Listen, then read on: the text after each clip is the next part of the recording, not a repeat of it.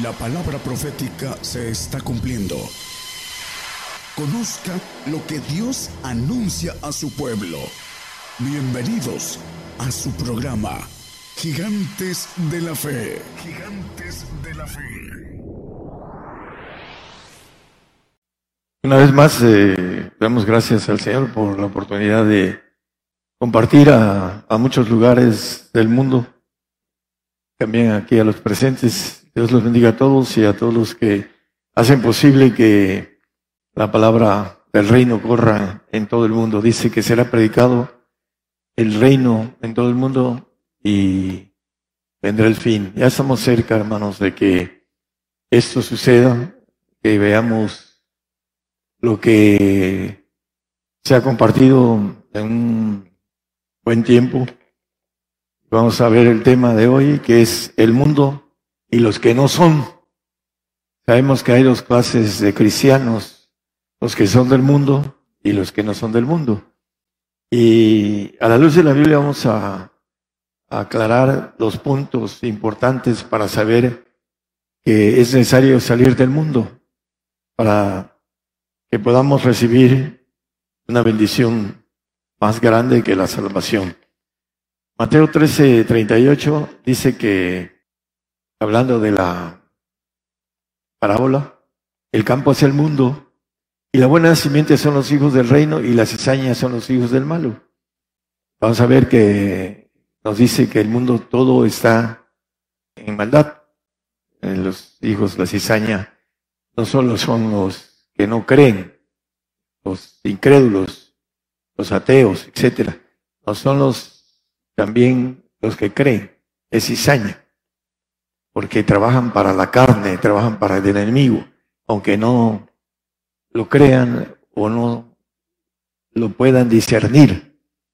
En la versión moderna dice que el camino es el mundo. Aquí dice el campo. Camino es el mundo.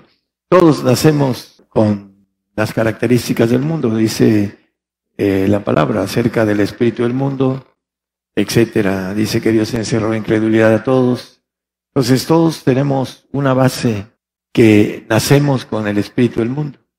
Así lo dice la palabra y esto es un tema que ya hemos dado. Pero ahorita vamos a aclarar con aspectos de los que son del mundo y los que no lo son. Como el chiste, dice, ¿cómo, cómo discernir los que son del mundo? Pues por la mirada, por la pose, por etcétera, ¿no? No, la Biblia dice algo muy claro que los que de la abundancia del corazón hablan la boca. Y los que son del mundo hablan del mundo. Hablan de sus trabajos, de su familia, de las cosas que hacen, de los deportes, de todo menos del Señor. Te juntas con ellos y nunca hablan del Señor. ¿Por qué? Porque de la abundancia del corazón habla la boca. Ese es un punto de referencia. No es por la mirada, hermanos, ni por la pose, sino porque la parte de adentro es donde eh, nos damos hacia afuera lo que somos. Vamos a Juan 8:23. Vosotros sois de abajo, yo soy de arriba. Vosotros sois de este mundo, yo no soy de este mundo. El Señor, ah, por supuesto que no es de este mundo, dice que su reino no era de este mundo. Y si nosotros queremos reinar con Él, también debemos de no ser de este mundo. Algo muy básico y sencillo. Primera de Juan 5, 19. El mundo dice, sabemos que somos de Dios y todo el mundo está puesto en maldad. Los que nos escuchan, porque es para ellos la prédica, el punto importante es que creen que los cristianos no son del mundo. Todos los cristianos. Y son muchísimas uh, gentes, millones de personas que son eh, creen en el Señor, pero no son convertidos, son de este mundo. Y las cosas que hacen, pues hay una lista, ahorita vamos a, nada más a dejarles el, el, dato a los hermanos. Primero Juan 4, 1 dice que debemos de probar todos los espíritus, si son de Dios, porque muchos falsos profetas son salidos del mundo. ¿Cuáles son esos profetas? Los que profetizan bienestar. Ven al Señor y el Señor te va a resolver todos los problemas. Y el Señor te dice que en el mundo tendremos aflicción y que si a Él lo persiguieron, a también a nosotros. El, el siervo no es mayor que su Señor. Y predican que, todo está bien y que si tienes eh, problemas en tu matrimonio, los va a resolver. Y si tienes, no tienes trabajo, Él te va a dar trabajo. Y muchas cosas que profetizan y les dicen a los creyentes de un evangelio light, un evangelio que no se resuelve con ser vencedores. La palabra maneja algo sobre eso. Los del mundo no vencen al mundo, y lo dice la palabra. Esa primera de Juan 2, 16, 17. Primera de Juan, ahí mismo. Dice la palabra que porque todo lo que hay en el mundo, la concupiscencia de la carne, la concupiscencia de los ojos y la soberbia de la vida, no es del Padre, más es del mundo. Hay algo importante, aquí dice algo de la carne. Los nacidos en la carne son del mundo, son cristianos, que están en el mundo. El Señor llamó a sus discípulos, ven, sígueme. Y lo dice, el que me sigue no andará en tinieblas, dice la palabra. Y él le dice en el 17:14 de Juan, habla acerca de, yo les he dado tu palabra y el mundo los aborreció, porque no son del mundo, como tampoco yo soy del mundo. Hablando de los que no son del mundo, el mundo los aborrece. Los que son del mundo los apapacha el enemigo, porque tienen potestad de él. Vamos a verlo en Hechos 26, 17 y 18. Vamos a ir viendo. Dice, para que abras sus ojos, para que se conviertan de las tinieblas a la luz y de la potestad de Satanás a Dios, para que reciban por la fe que es en mí remisión de pecados y suerte entre los santificados. Para salir del mundo, el mínimo es recibir la luz del Señor. Dice, yo soy la luz del mundo, dice el Señor. El que me sigue no andará en tinieblas en el 12.8 de Juan, creo. Hay algo importante con relación a, a ese tipo de potestad, con relación a, a lo que nos dice ese texto. Hay que de las tinieblas a, la luz y de la potestad de Satanás a Dios.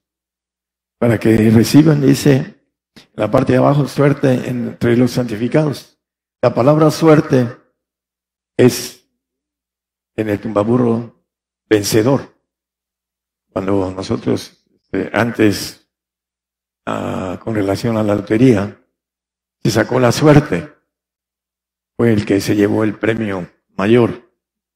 Venció a todos con relación a la, suerte de haber recibido el número que le corresponde para cobrar una cuestión de lotería. En 1 Corintios 11:32, vamos a ver, y seguimos con lo de la suerte. Empieza a hablar la palabra, haciendo juzgados, porque dice que si nosotros nos juzgamos a nosotros mismos, estamos bien. Todos los que estamos aquí, si nos juzgamos, yo, yo estoy bien, es lo que dice la palabra, yo estoy bien. Pero dice, siendo juzgados del Señor, somos castigados por Él para que no seamos condenados con los salvos, con los del mundo, los creyentes. La Biblia habla de creyentes, no le interesan los incrédulos. Y esos son condenados a un lago de fuego. Esos tienen una condenación. Esa es la condenación. Los hombres amaron más las tinieblas que la luz, dice Juan 3, 19 y 20, no lo pongan, hermano. Somos castigados.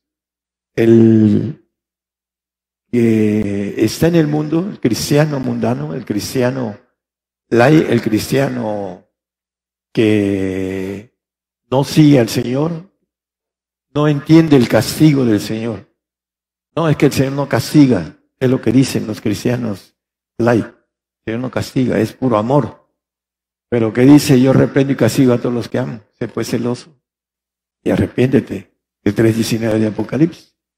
Yo reprendo y castigo a todos los que amo. El castigo para los que ama el Señor. Para no ser castigados con el mundo, que es diferente el castigo al mundo. El castigo del Señor es para que recibamos vida eterna.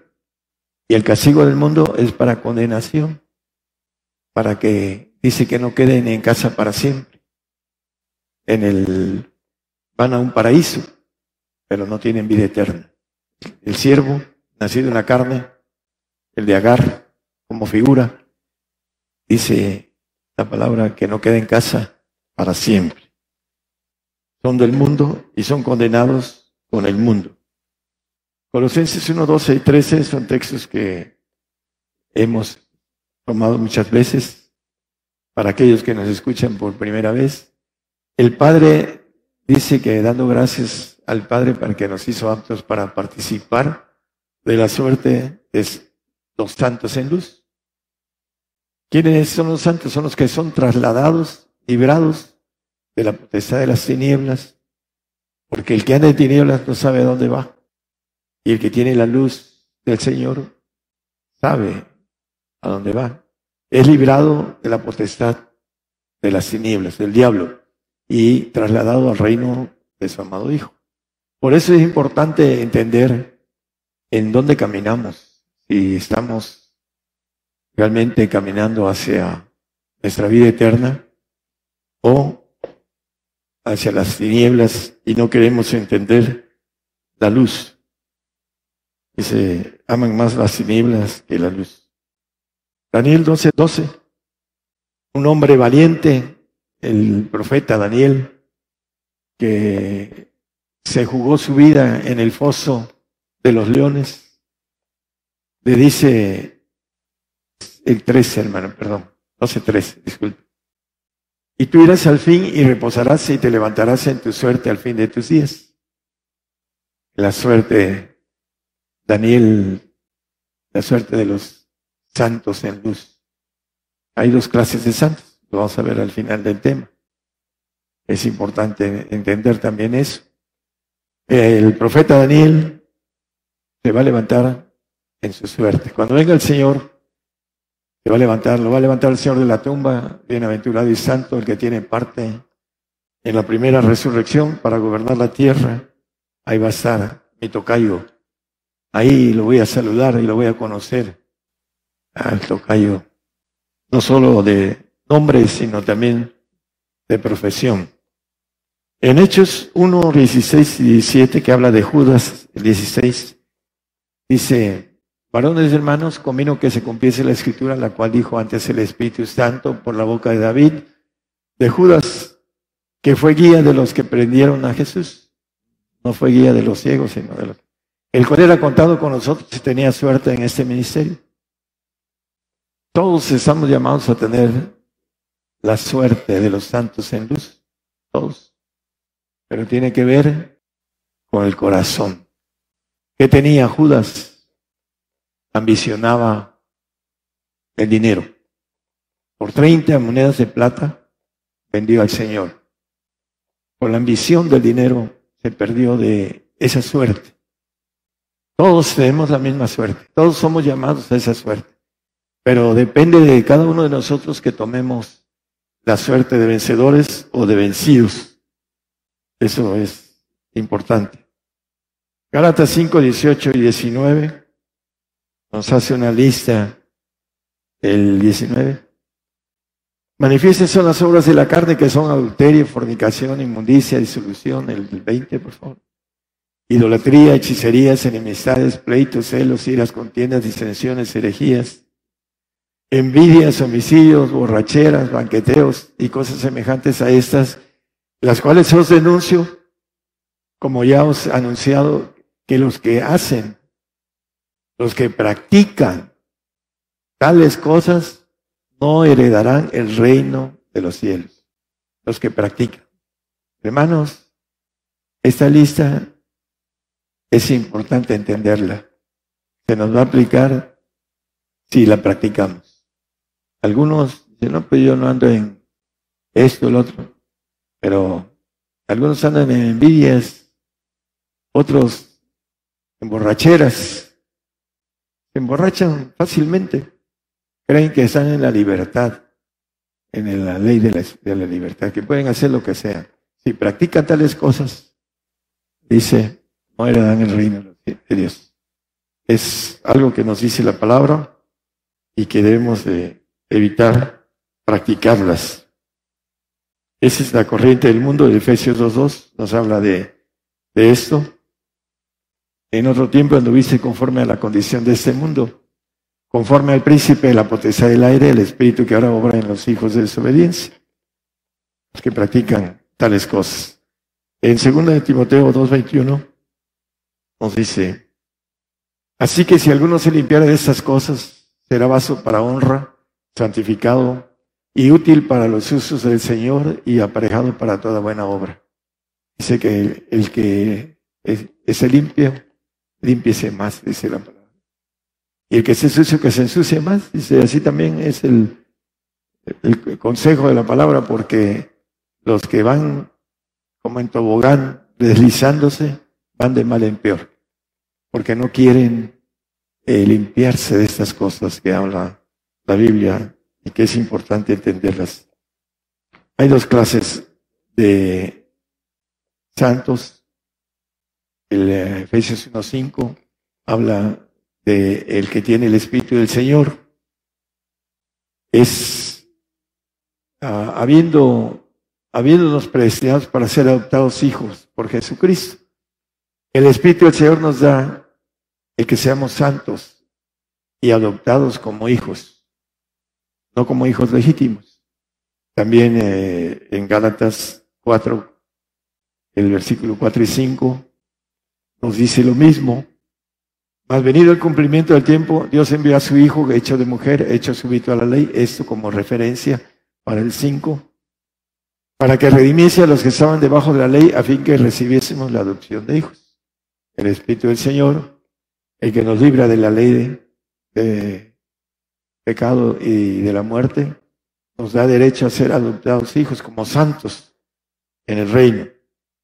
Y vamos a ver la salutación de Pablo a los romanos, las diferencias que existe para, hay varias cosas que podíamos tocar, pero se, se va el tiempo en muchos textos. Vamos a Romanos 1.6 entre los cuales sois también vosotros llamados de Jesucristo, los llamados de Jesucristo, llamados santos. A todos los que estáis en Roma, amados de Dios, llamados santos. Bueno, ahí los amados de Dios, llamados santos, son los santos del Altísimo. Dice, pasen de, eh, tengáis de Dios, nuestro Padre, y del Señor Jesucristo. En, ah, hablando de Judas 1.1 nos habla de la santificación del Padre y la conservación del Señor. Judas, siervo de Jesucristo y hermano de Jacob, a los llamados santificados en Dios Padre, le llama la Biblia santos del Altísimo en Daniel y conservados en Jesucristo, los santos adoptivos y los santos del Altísimo que son hijos legítimos. En Daniel 7:27 nos dice, la palabra que aquí habla de los santos del Altísimo. El reino y el señorío y la majestad de los reinos debajo de todo el cielo se ha dado al pueblo de los santos del Altísimo, cuyo reino es reino eterno, y todos los señoríos le servirán y obedecerán, hablando de los hijos legítimos que van a salir a gobernar los segundos cielos. El tercer cielo es el cielo de Dios, y los cielos de los cielos es el segundo. Y el primer cielo es el cielo de cada planeta, como el de nosotros. Nuestra atmósfera se llama la Biblia primer cielo.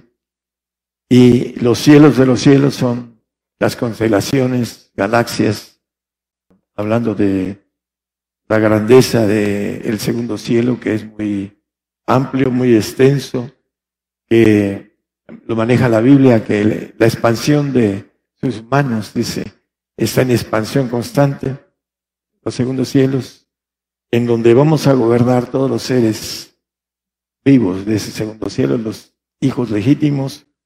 Por eso es importante que sigamos al Señor como los discípulos. Dice, hablando de ellos, no son del mundo, como tampoco yo soy del mundo. El Señor no es de este mundo. Y a sus discípulos los llamó y ellos los siguieron. Hay gente que viene de lejos a seguir al Señor, pero hay otras que vienen con desvíos ah, del corazón. Bueno, el enemigo trabaja a través de cosas que ellos no entienden. Es importante quitarse esas, como dice el texto que leímos, limpiarse de todas esas cosas. Santiago 1, 16, 17 y 18 nos dice Santiago que no erremos. Amados hermanos míos, no erréis. Toda buena dádiva y todo un perfecto es de lo alto que desciende el Padre de las luces, el cual no hay mudanza ni sombra de variación. Por eso dice Juan 14, 16, hablando, rogaré al Padre en el 15, el 16 dice, y os dará otro espíritu, para que, dice, os dará otro consolador, para que esté con vosotros para siempre. No hay, si volvemos a Santiago, no hay mudanza ni sombra de variación. ¿Por qué? Porque ese espíritu que nos da, es el otro consolador que es el Padre, dice que nos los da para siempre. Por eso habla de la inmortalidad, porque el que alcanza la bendición de entrar primero lo que es la santificación, que es salir del mundo y empezar a caminar para poder llegar al pacto de perfección, pacto de inmortalidad, es el plan de Dios. Vamos a verlo rápidamente. Mateo 5:48 nos dice, ya no leímos el, el 18, pero está bien ahí. Sed pues vosotros perfectos como vuestro Padre que está en los cielos es perfecto. La perfección tiene que ver con los hijos. El hijo hecho perfecto para siempre, en el 7, 28 de Hebreos. Dice que después de la ley, el hijo es, el hijo es constituido hecho perfecto para siempre. Al final. Ese hijo que es como el ADN del Padre, sed pues vosotros perfectos, como vuestro Padre que está en los cielos es perfecto. El ADN del Padre que tiene el Señor y que dice Hebreo, eh, Efesios 4:13, hasta que todos lleguemos a la unidad de la fe. El conocimiento del Hijo de Dios, un varón perfecto, a la medida de la edad de la plenitud de Cristo. En Él podemos estar completos con la plenitud de Dios. Pero para eso necesitamos entender un camino que primero hay que salir de las tinieblas que son de potestad de Satanás. Como creyentes, creemos en el Señor Jesucristo, pero no creemos lo que Él dice. No creemos que Él nos pueda hacer ángeles de Jehová Todopoderoso. Que, como dice, a la medida de la edad de la plenitud de Cristo, que tengamos también el Filipenses 3, 21 o 23, cualquiera de esos, es el texto que habla sobre el cuerpo de Jesucristo, el 21, el cual transformará en el cuerpo de nuestra bajeza para ser semejantes al cuerpo de su gloria, atravesar paredes y todopoderoso. Él dice, yo soy el alfa y el omega, principio y el fin, y al final dice el todopoderoso, todo lo puede. Esa semejanza al cuerpo de su gloria. Ese cuerpo de nuestra bajeza, por la operación con la cual puede también sujetar en sí todas las cosas. No creemos en lo que dice el Señor, porque no queremos apostar al máximo galardón que dice el apóstol Pablo. Todos los que somos perfectos, eso mismo sintamos. Nosotros estamos predicando para la gente que puede llegar a tomar decisiones que nos dice la palabra, a hacer el edificio hay que contar si podemos terminarlo. Hay mucha gente que hacen edificios y los dejan sin terminar, porque no hacen buenos, buenas cuentas. Las cuentas del edificio, que es la perfección, hay que entrarle y no regresar. Dice que el que mira hacia atrás no es digno para eso. Juan 17, 22, conocido, hablando de la gloria que me dices, les he dado la gloria que él tenía antes de venir a este mundo, para que sean una cosa como también nosotros somos una cosa. Esa gloria que está en chino para los que no han caminado y edificado en el sentido del Espíritu del Señor para crecimiento, para que pueda ir entendiendo lo espiritual para después ser revestido por el Espíritu del Padre, que es el hombre espiritual, que tiene la bendición de la Trinidad en el vaso del Espíritu, de los huesos. En eh, Apocalipsis 21, 7, vamos a, a tratar de redondear el tema. Dice que el que venciere pues será todas las cosas y yo seré su Dios y él será mi hijo. ¿Qué hay que vencer? El hombre del mundo dice que el Señor lo hizo todo. Un día que prediqué en una iglesia más grande que aquí, se paró uno de los dirigentes y dice, vamos a cantar, Jesús pagó mi deuda, después de que prediqué. Y empezaron a cantar, eh, dice, Jesús pagó mi deuda, ¿qué más yo puedo hacer? Nada, según ellos. Él pagó, sí es cierto que pagó por su salvación. Y ellos lo toman, tienen que ser fieles hasta el final, en ese tiempo que viene la persecución, el castigo para los santos, que le rebota a los salvos y que los salvos muchos se van a perder, la apostasía que viene porque no entienden que el Señor castiga a los que ama. Y dice, amad vosotros los, santos, dice el salmista. El santo tiene que tener la, el entendimiento de que tiene que ser castigado para no ser condenado con el mundo, como el texto que leímos. Y aquí nos dice que el que venciere poseerá todas las cosas, el perfecto. Yo seré su Dios y Él será mi hijo. Hablando de poseer todas las cosas. Es algo que en la mente humana no se alcanza a entender. Hay que estar allá para saber qué es lo que hay. Y para saber qué es lo que el Señor ofrece. Dice que el amor de Cristo excede nuestro entendimiento humano. No podemos imaginar lo que hay allá arriba. Primero aquí en la tierra Dice que seremos ricos con las riquezas de la gente. En este milenio, 1500 años promedio. Mil con el Señor y 500 con el enemigo suelto para aprender a gobernar lo malo. Vamos a ser ricos. Dice que con las riquezas de las gentes seremos sublimes.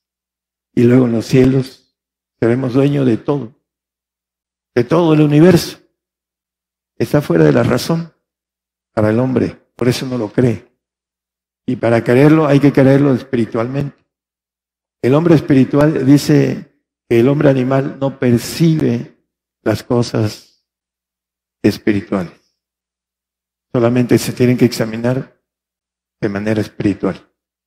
Y esa grandeza que está al alcance no la creen la mayoría de cristianos. Esperemos que alguno que otro hermano en otros lados del mundo tenga la fuerza, la valentía, el no temor de entrar a esa bendición tan grande. Valdría la pena que es un camino muy estrecho y dice que muchos querrán entrar, mas no podrán. Muchos.